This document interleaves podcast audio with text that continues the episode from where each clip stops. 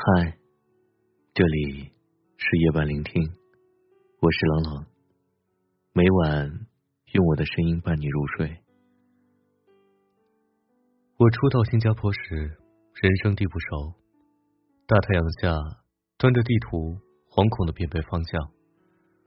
总有人福建话、广东话、马来话、英语一遍又一遍的问我要去哪儿，并热心的把我。送到目的地，我一下子就爱上了这个温暖的坡县。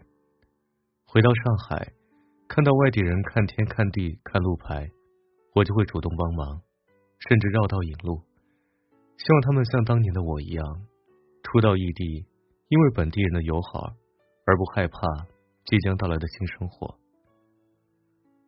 我三十一岁高龄怀孕，担心便秘，担心每次的孕检，担心摔跤。会不会把宝宝摔傻？每八个月时又面临早产，孕期的每一天都是我的考验和煎熬。网上那些有经验的妈妈们，把各种宝典拿出来与我分享。便秘的时候要喝乌梅汁，羊水穿刺伤到孩子的概率只有千分之一。我感觉我肚子里怀了个百家姓的宝宝，集天地之精华。和日月之光辉，以及所有献计献策的妈妈们的期盼。等安全生产完，我把经历和各种小偏方搜集起来，写成了《孕妈妈宝典》，安慰那些与我当初一样忐忑不安的准妈妈们。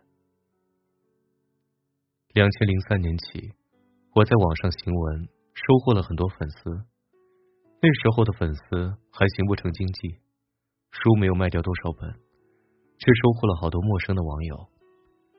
去美国游玩的时候，我像快递包裹一样，被他们一站拖往另一站，招待我的吃喝拉撒，还陪我逛街。孩子得去美国夏令营，他们比我这个亲妈照顾的还要妥帖。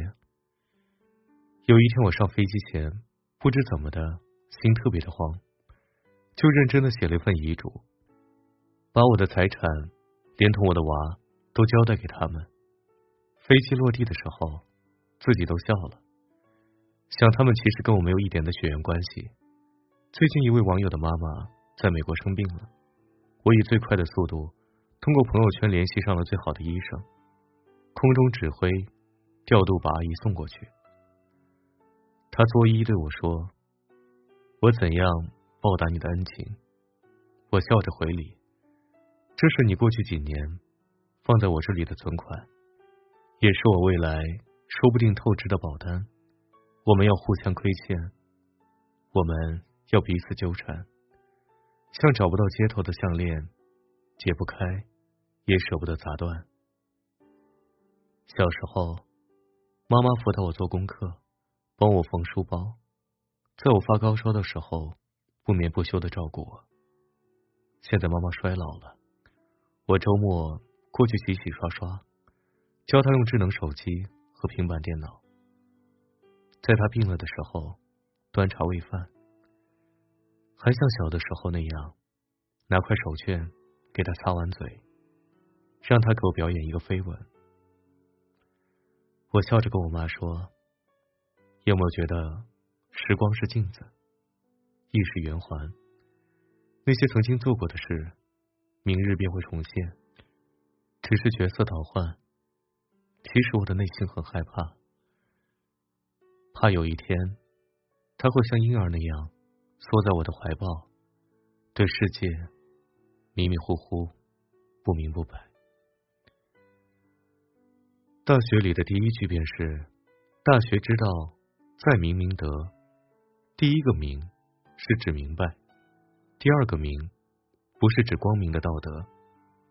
而是指日月每天升起坠落在天空，划着太极圈，生生不息，才是苍天之德。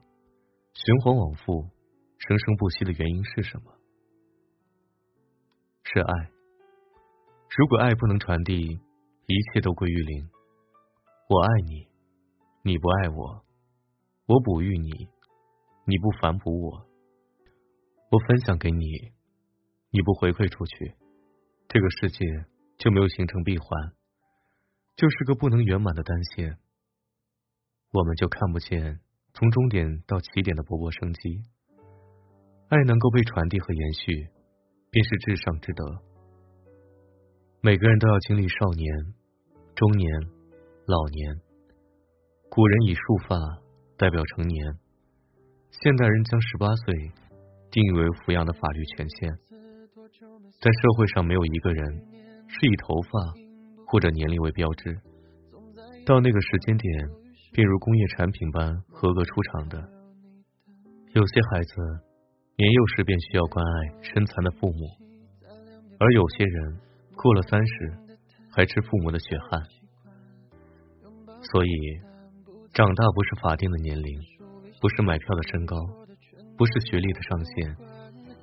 长大的标志是从被人爱、渴望被爱，到开始有能力去爱别人，渴望拥抱这个世界。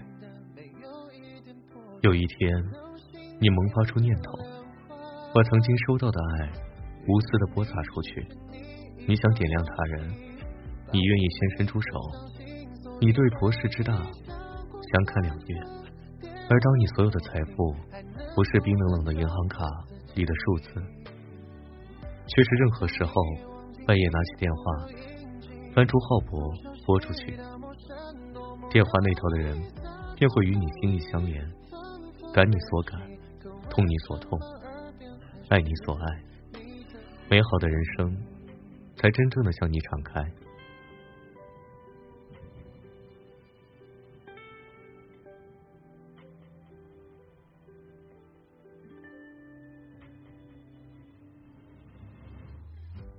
分开的日子多久没算？去年的合影不敢再翻，总在夜晚犹豫试探。梦里还有你的暖，最后的讯息才两点半，莫名的叹息早已习惯，拥抱孤单不再纠缠，那书里写的剧里说的全都与我无关，朋友不经意说起